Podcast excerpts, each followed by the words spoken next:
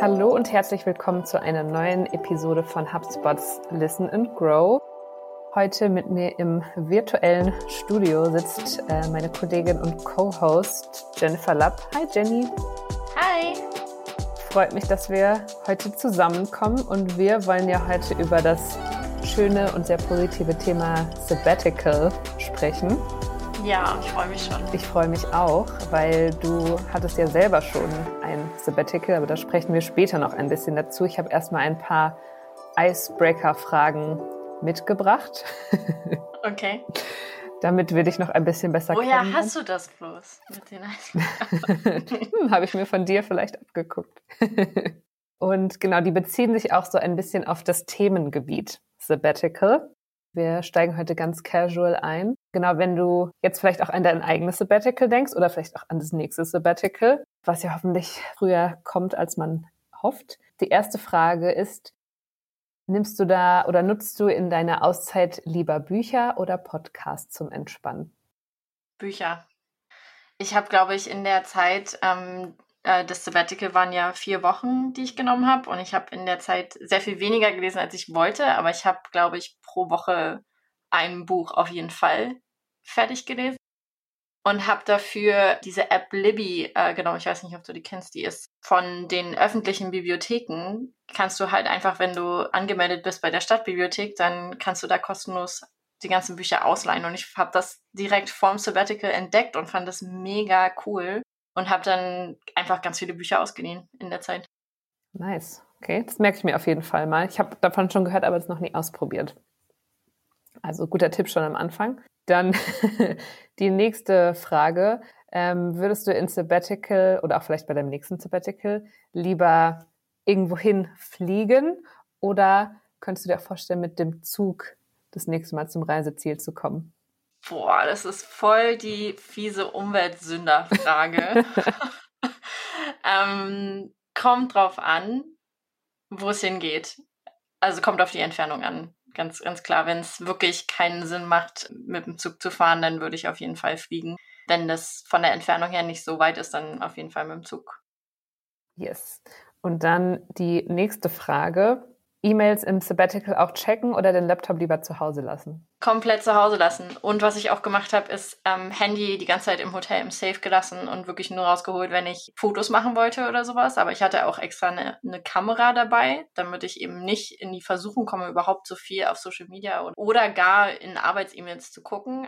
Aber ich habe es auch vor dem Sabbatical so gemacht, dass ich ein Team-Event mit meinem Team hatte und dann habe ich ähm, zeremoniell mit einem Glas Wein Slack und E-Mails von meinem Handy runtergemacht, so dass alle das gesehen haben. Und ich habe es bislang auch noch nicht wieder aufs Handy drauf gemacht seitdem. Es hilft extrem. Sehr gut. Ja, das finde ich auch super wichtig. Und ich mag die Idee, dass du vor deinem Team das noch gemacht hast, damit die auch wissen, okay, du bist nicht erreichbar. Und letzte Frage dazu.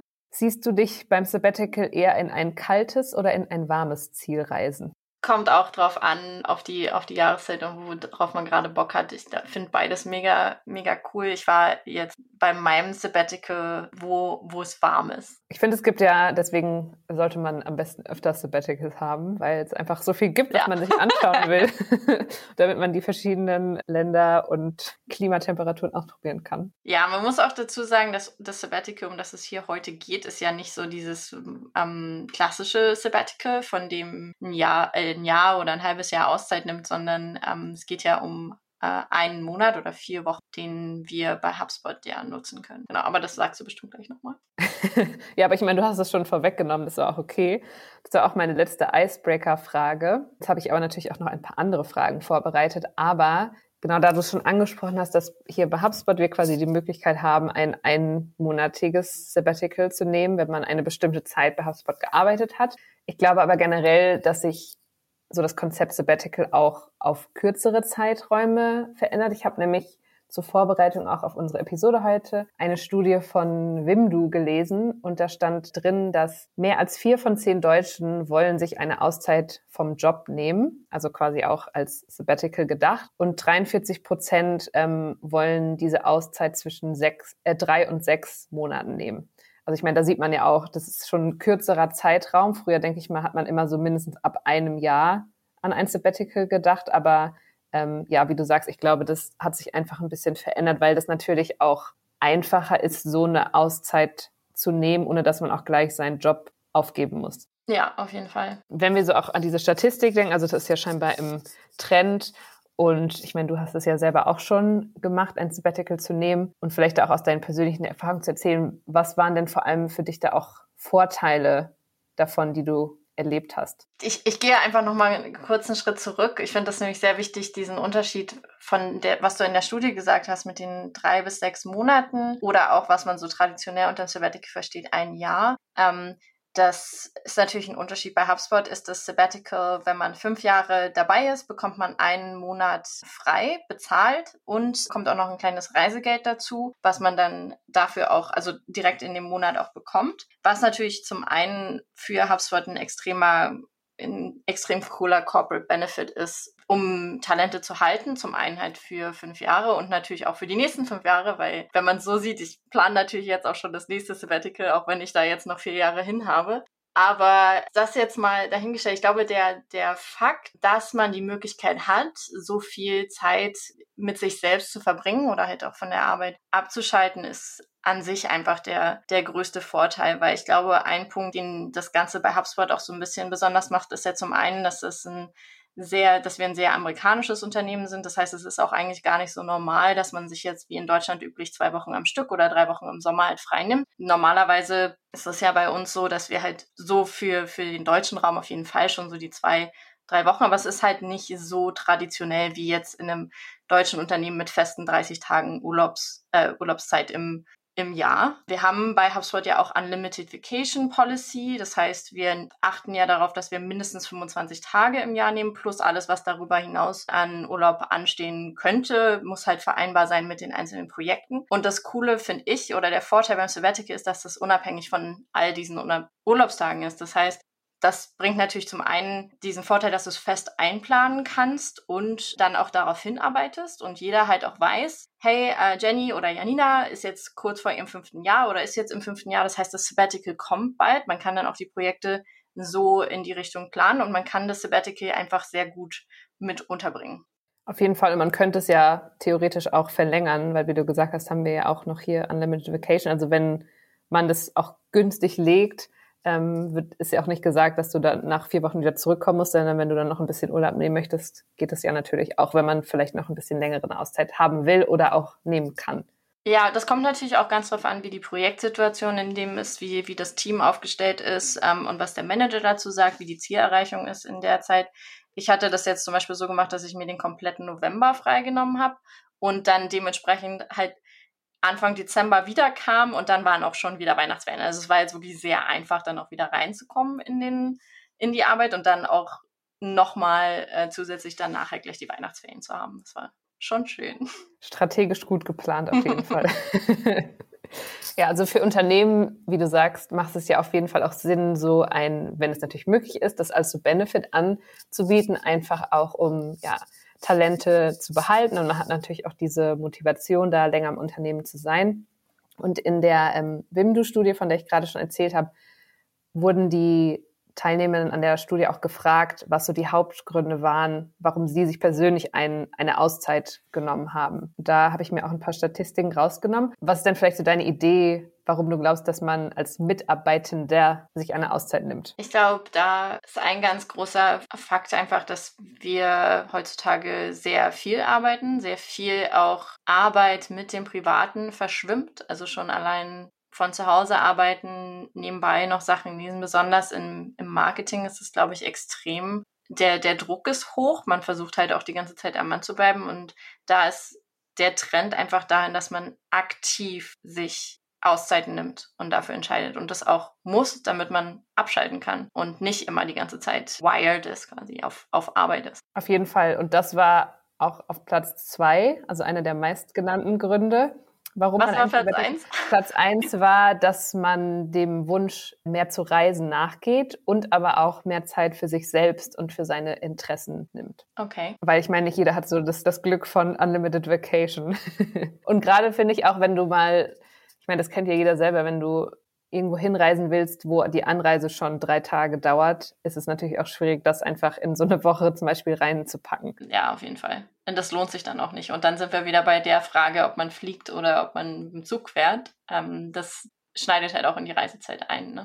Ja, Genau. Und du hast ja gerade schon das Stichwort wired erwähnt und dass man auch immer so, ne, irgendwie, ja, man hat so viele Projekte, an denen man arbeitet oder so viele Sachen im Kopf und das kennt man ja auch, wenn man sich auch, sag mal, einen normalen Urlaub nimmt, dass man vorher oft den Stress hat, alles vorzubereiten, seine Übergabe zu planen und einfach, ähm, ja, meistens schon so in Überstunden gerät, bevor man überhaupt in den Urlaub gehen kann. Und ich meine, bei dir ist es ja auch so, du hast ja auch ein Team, das du verantwortest. Das heißt, das liegt ja auch nicht nur an dir, Sachen vorzubereiten, sondern du musst ja auch gucken, dass die gut versorgt sind. Da würde mich mal interessieren, wie hast du dich denn dann auf deine Auszeit vorbereitet und auch dein Team? Ich hasse ja diesen, und du hast es genau angesprochen, ich hasse dieses Problem, was man generell immer hat, ist, dass man vor jedem Urlaub einfach mal extrem viele Überstunden schrubbt, damit nichts liegen bleibt in der Zeit und damit du wiederkommst und nicht so viel auf dem Tisch hast. Das ist ein Riesenproblem. Das ist, glaube ich, in jedem Unternehmen das Problem, außer in Jobs, wo du halt eben nichts vor- und nachbereiten musst. Was, was ich da gemacht habe, und das Problem bei, bei mir war ja, dass ich halt gleich vier Wochen am Stück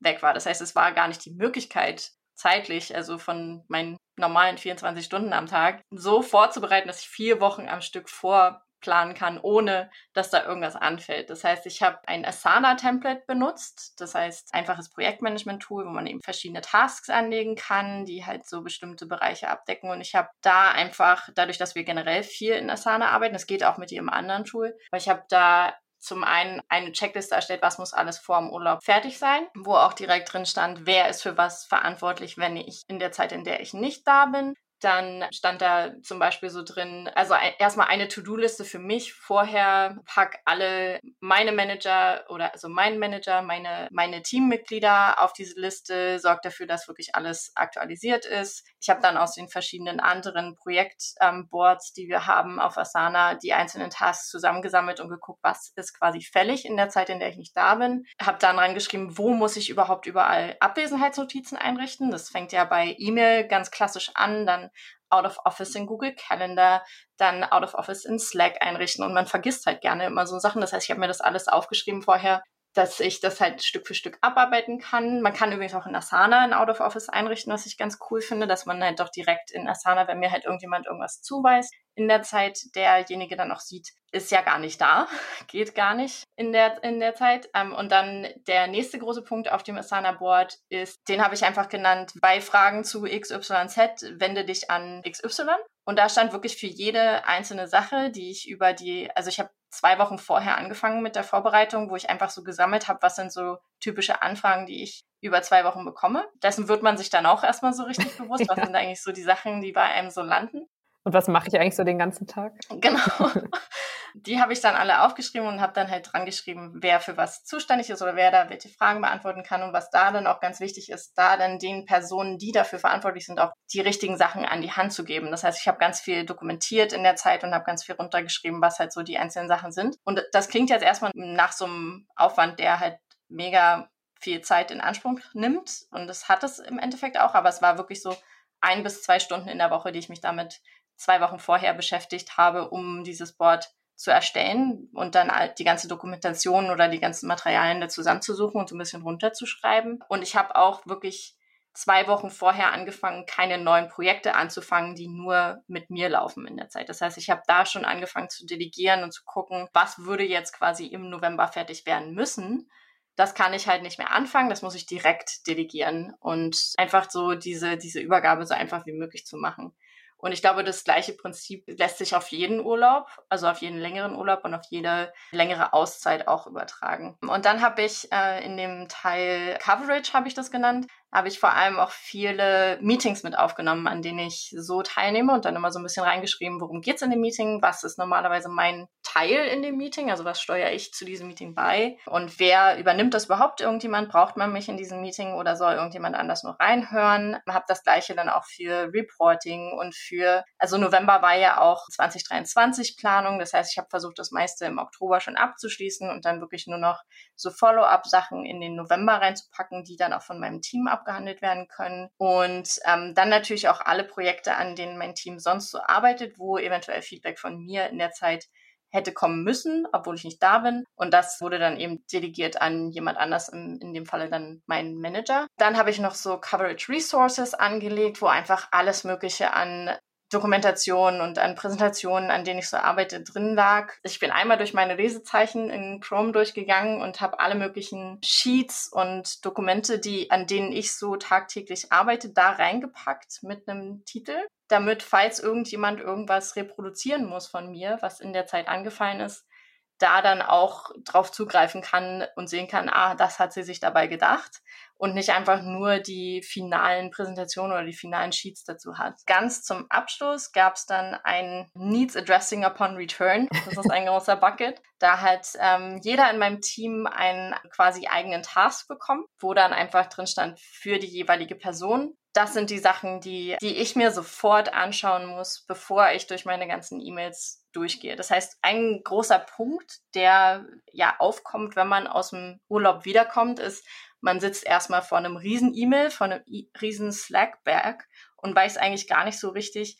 wo man anfangen soll. Und das meiste, wenn man länger weg ist, ist ja auch schon gar nicht mehr relevant. Das heißt, man geht dann irgendwo in, in so einen E-Mail-Verlauf rein wo sich das Problem eigentlich schon längst gelöst hat. Das heißt, da war meine Bitte einfach an mein ganzes Team, pack da wirklich genau die Sachen rein. Also einen Tag bevor ich zurückkomme oder in der Woche bevor ich zurückkomme, geht ihr in diesen Task und äh, schreibt einfach alles rein, was ich mir wirklich sofort angucken soll, wo ihr direkt Feedback von mir braucht oder äh, schreibt da einfach rein, das, das und das hast du im E-Mail-Verlauf, aber hat sich schon geklärt, brauchst du dir nicht sofort durchlesen. Weil ansonsten steht man dann wirklich so irgendwie voll ich glaube, mir waren es 2000 500 E-Mails oder so, die alle irrelevant waren. Und ich habe es auch tatsächlich so gemacht, dass ich nicht, also ich hatte drei Wochen, in denen ich nicht in Deutschland war und eine Woche, ich bin dann quasi in der letzten Woche war ich wieder zu Hause. Ich habe auch in der Zeit nicht auf meinen Arbeitsrechner geguckt. Da bin ich sehr stolz drauf. Ja, weil das ist ja dann schon ein bisschen tempting, doch wenn du weißt, ne? Ja. Ich könnte jetzt ja doch wieder langsam reinkommen. Ja, doch vor allem, wenn man eben von zu Hause arbeitet, wie ja bei mir der Fall ist. Ich habe halt mein Arbeitszimmer hier und das blieb auch die ganze Zeit über zu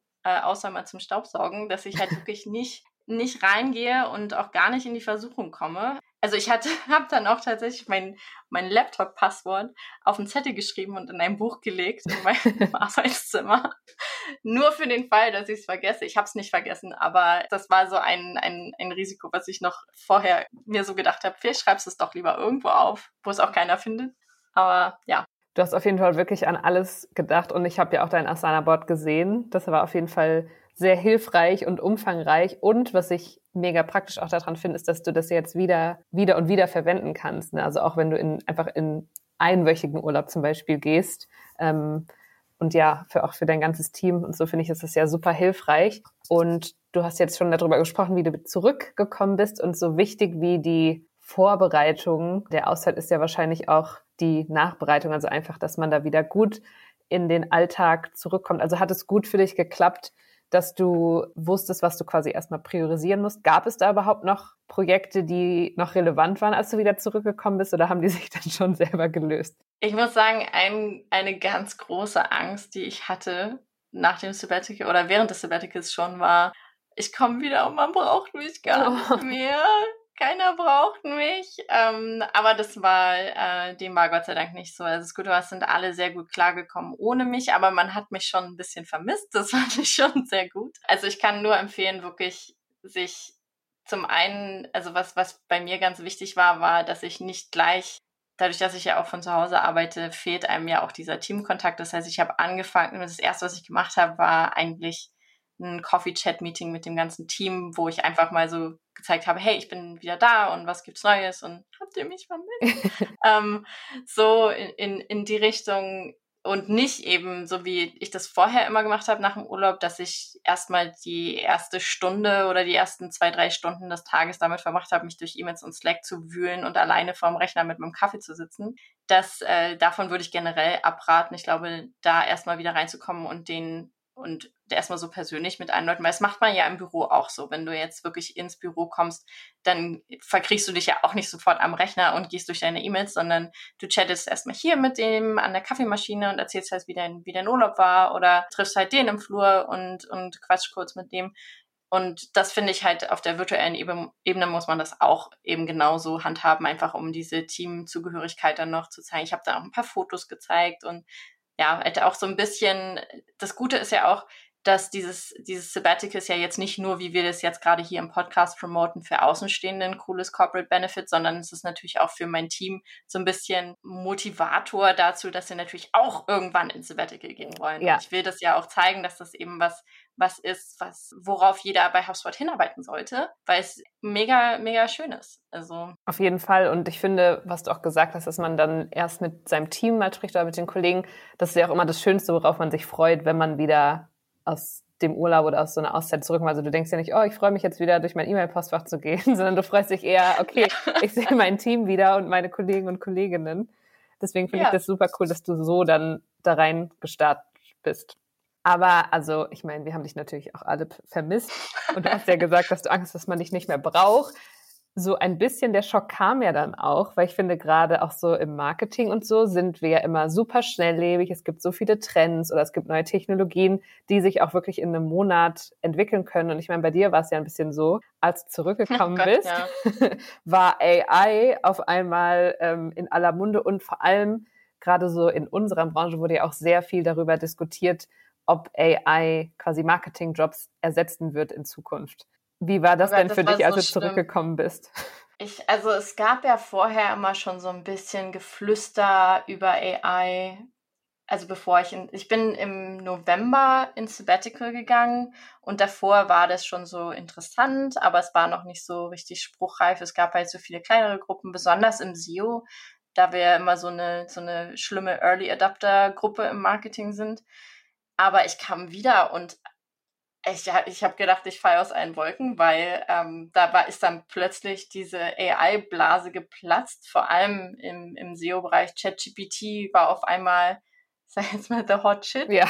Und, und ich dachte so, oh Gott, du hast jetzt einen Monat lang. Nur Bücher äh, gelesen. Ja, ich habe ich habe einen Monat lang nur achtsam Morden gelesen und äh, nicht einmal drüber nachgedacht, was, was in der Marketingwelt oder generell in der, in, im SEO so vor sich ging. Das war schon ähm, ein ziemlicher Schock. Was aber ganz cool war, war, dass das natürlich meinem Team auch nicht, äh, nicht entgangen ist. Das heißt, ich hatte da schon so ein bisschen dann Schulungen von, von meinem Team, was ganz cool war zu dem Thema, was, äh, äh was halt gerade alles so passiert ist. Und dann ähm, kam halt dieser große, also ich glaube, den ganzen Dezember haben wir alle, also Dezember, Januar, haben alle HubSpot-Marketer damit zugebracht, möglichst viel über AI zu lernen und zu gucken, was kann man jetzt wirklich mit ChatGPT machen. Ich hatte ehrlich gesagt schon so ein bisschen Angst, weil als ich wiederkam, in der quasi meiner vierten Sabbatical-Woche, bin ich zwischendrin mal auf LinkedIn gegangen, bin dann auch gleich wieder raus, weil mein LinkedIn-Profil bestand oder mein, meine LinkedIn-Timeline bestand zu 50 Prozent aus AI äh, klaut alle unsere Jobs, besonders im SEO. Und wir brauchen keine SEOs mehr, weil ChatGPT kann Meta-Descriptions und Keyword-Recherchen machen. Und äh, die andere Hälfte waren Layoffs von Tech-Firmen. Und dann dachte ich irgendwann so, oh Gott, schnell wieder raus. und habe hab LinkedIn gleich wieder zugemacht. Äh, es hat sich jetzt nicht großartig geändert. Also meine Timeline sieht noch ungefähr ähnlich aus, ja. muss man dazu sagen. Nur, dass ähm, man jetzt halt sehr, sehr viel, und darüber habe ich auch in, ich glaube, in genug, haben wir ja auch in genug anderen Podcasts schon drüber geredet, dass dieses Problem AI-Fatigue jetzt langsam so eintritt, dass halt wirklich keiner mehr, also keiner hat so richtig viel Bock, sich jetzt noch weiter mit dem Thema zu beschäftigen, muss man ganz offen sagen. Und jeder, der jetzt hier sagt, nein, dem ist nicht so, der ist kidding himself. Andersherum ist das Thema aber auch extrem wichtig. Das heißt, wir müssen trotzdem einfach am Ball bleiben und gucken, wie können wir AI in unser Marketing integrieren, wie können wir unsere Prozesse verbessern. Und ähm, das Gute war, dass wir relativ schnell auch, oder ich halt auch relativ schnell festgestellt habe, dass AI nicht tatsächlich meinen ganzen Job ersetzen kann. Also zum einen, weil ich ja wenn, wenn man so will, gar nicht mehr selbst so viel SEO mache, sondern mehr äh, People- und Projektmanagement. Aber der Faktor schon hoch ist. Die Frage ist halt nicht, ob AI meinen Job ersetzt, sondern wie mache ich meinen Job jetzt mit AI? Das ist, glaube ich, so der, der große Kern der ganzen Sache, der dann dabei rausgekommen ist. Aber es war schon also wirklich, ich dachte so die ersten zwei Wochen wieder zurück, dachte ich so, wo kommt das jetzt plötzlich her? Das war doch vorher gar, noch gar kein Thema und jetzt auf einmal sollen wir alles mit AI machen. Total, weil das ist ja auch mehr, als wenn du einfach denkst, ach, du bist jetzt erschlagen von deinen E-Mails oder Slack-Nachrichten, das du hast, sondern da ist jetzt weißt einfach so, ja, dieses Thema und keiner spricht mehr irgendwie über was anderes und du bist eigentlich mental vielleicht noch am Strand mit deinem Buch ähm ja. Und man denkt so, hm. aber ich finde, da sieht man auch, also man muss dann auch nicht in Panik verfallen, sondern einfach, ja, es ist auch schön, was du gesagt hast, dass auch gerade dein Team sich auch in der Zeit damit beschäftigt hat, als du weg warst und dass man dann einfach zusammen überlegen kann. So, wir haben jetzt dieses neue, also nicht neue Thema, aber dieses, ja, the hot shit, was du gesagt hast. So, und wie können wir das jetzt effizient für uns nutzen, anstatt einfach in Panik zu verfallen und denken, zu denken, oh mein Gott, wir haben jetzt alle bald keine Jobs mehr. Ja. Und dann habe ich zum Abschluss noch eine Frage. Also ein Tipp hast du ja quasi schon gegeben, sich nicht davon zu stressen lassen, wenn ein neuer Trend oder eine neue Technologie ähm, nicht mehr wegzudenken ist. Aber hast du sonst noch einen Tipp für alle, die darüber nachdenken, sich ein Sabbatical zu nehmen und sei es für einen Monat oder auch vielleicht für länger? Also der erste Tipp ist auf jeden Fall machen glaube ich. Also ich kann, es ist wirklich eine der, der schönsten Erfahrungen so aus meinem Berufsleben in dem Sinne, dass ich einfach so lange, ich glaube, noch nie so lange frei hatte am Stück, so generell. Also ich arbeite seit ich 16 bin und habe im Studium durchgearbeitet und danach sofort angefangen. Und man unterschätzt es wirklich, wie, wie schön aufladend diese ganze Erfahrung ist. Und dann dabei auch wirklich sich zwingen abzuschalten. Also wirklich alles vom Handy runter machen, die, den Laptop gar nicht erst mitnehmen, auch wenn man vielleicht in Versuchung gerät, weil ich habe ja Netflix auch auf meinem Rechner.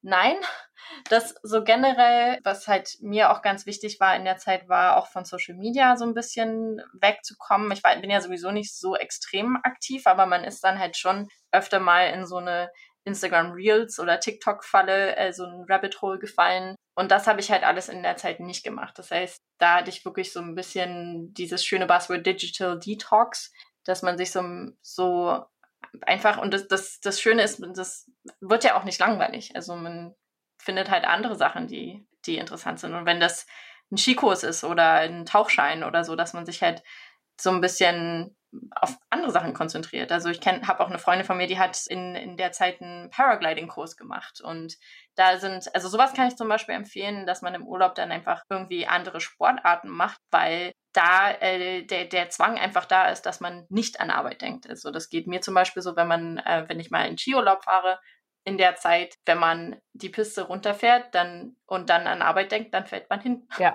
Das ist ja, leider einfach so.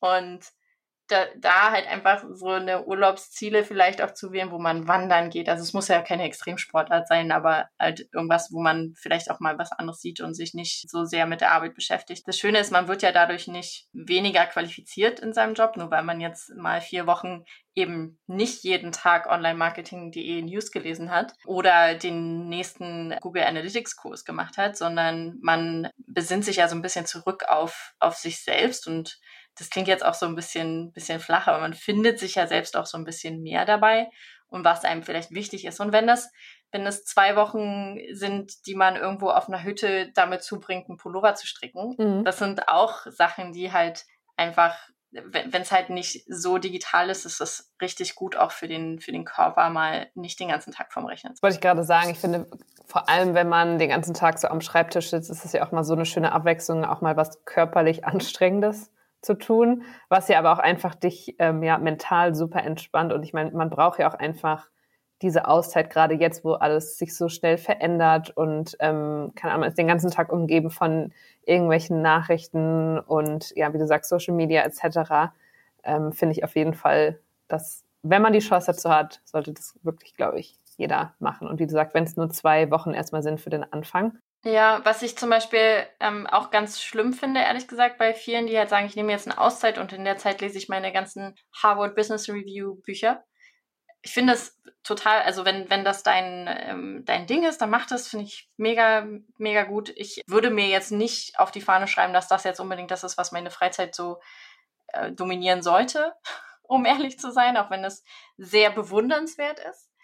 Aber was mir zum Beispiel sehr, äh, was, was mir persönlich sehr geholfen hat, ist, ich habe die äh, Reihe Achtsam Morden gelesen in der Zeit und es war wirklich äh, der Knaller, weil die, also es geht, und darum geht es ja eigentlich auch beim Sabbatical, es geht um Achtsamkeit. Also es geht darum, in dem Moment, in dem man gerade ist, sich darauf zu konzentrieren, was man gerade macht und nicht in Gedanken irgendwo anders zu sein. Und in der Zeit das hat mir, das ist jetzt vielleicht nicht das beste Buch, um das zu lernen, aber also es hat mir sehr, sehr geholfen, wirklich in den vier Wochen in dem Moment zu sein, in dem ich gerade bin und nicht in Gedanken schon in der nächsten Woche, in der ich wieder auf Arbeit bin. Und ich versuche das jetzt auch zum Beispiel so zu machen, dass ich, wenn ich Freitagnachmittag Feierabend mache, dass ich nochmal einmal durch meine To-Do-Liste gehe, alles abhake, die Woche, die nächste Woche vorplane und dann halt sage, jetzt mache ich meinen Rechner zu. Ich weiß, Montag geht so und so los, aber ich habe nichts mehr am Ende der Woche, was mir, was, also was mich dazu zwingt, die ganze Zeit drüber nachzudenken, übers Wochenende, oh, am Montag habe ich diesen einen Termin, den muss ich unbedingt noch gleich vorbereiten, wenn ich Montag früh anfange. Sondern einfach auch dieses Ritual zu machen, dass man Freitagnachmittag eine Bestandsaufnahme macht von der Woche, die man gerade fertig hat, und dann halt guckt, wie ist die Struktur für die nächste Woche, was muss ich nächste Woche angehen, um in dieser Woche quasi meinen Haken dran zu setzen und erfolgreich zu sein. Das hilft extrem dann wirklich am Wochenende wieder runterzukommen. Das ist auf jeden Fall ein schönes Schlusswort und ich finde, das kann auf jeden Fall jeder mitnehmen in den Arbeitsalltag und auch da ein bisschen achtsamer sein und auf sich aufpassen. Und ähm, ja, ich glaube, du hast jetzt auf jeden Fall alle Zuhörerinnen und Zuhörer motiviert, sich selber eine Auszeit zu nehmen. Mich auf jeden Fall auch. Na, wie lange ist bei dir noch? Ist auch nicht mehr so lange hin. noch zwei Jahre. Also ah, ist noch geht ein, schneller vorbei jetzt. Mann. Das stimmt. Das ja, ist echt so. Ja, also mal gucken. Und äh, ja, ich meine, wir freuen uns natürlich auch über Feedback von euch Zuhörenden, ob ihr vielleicht auch schon mal so ein Sabbatical oder eine Auszeit genommen habt. Es würde mich auf jeden Fall auch sehr interessieren. Also sag uns da gerne mal Bescheid. Und ja, danke Jenny für deine Zeit und dass du deine Erfahrungen mit uns geteilt hast. Ich danke dir für die Einladung. Und ähm, ja, wir hören uns bei der nächsten Episode. Ciao. Ciao.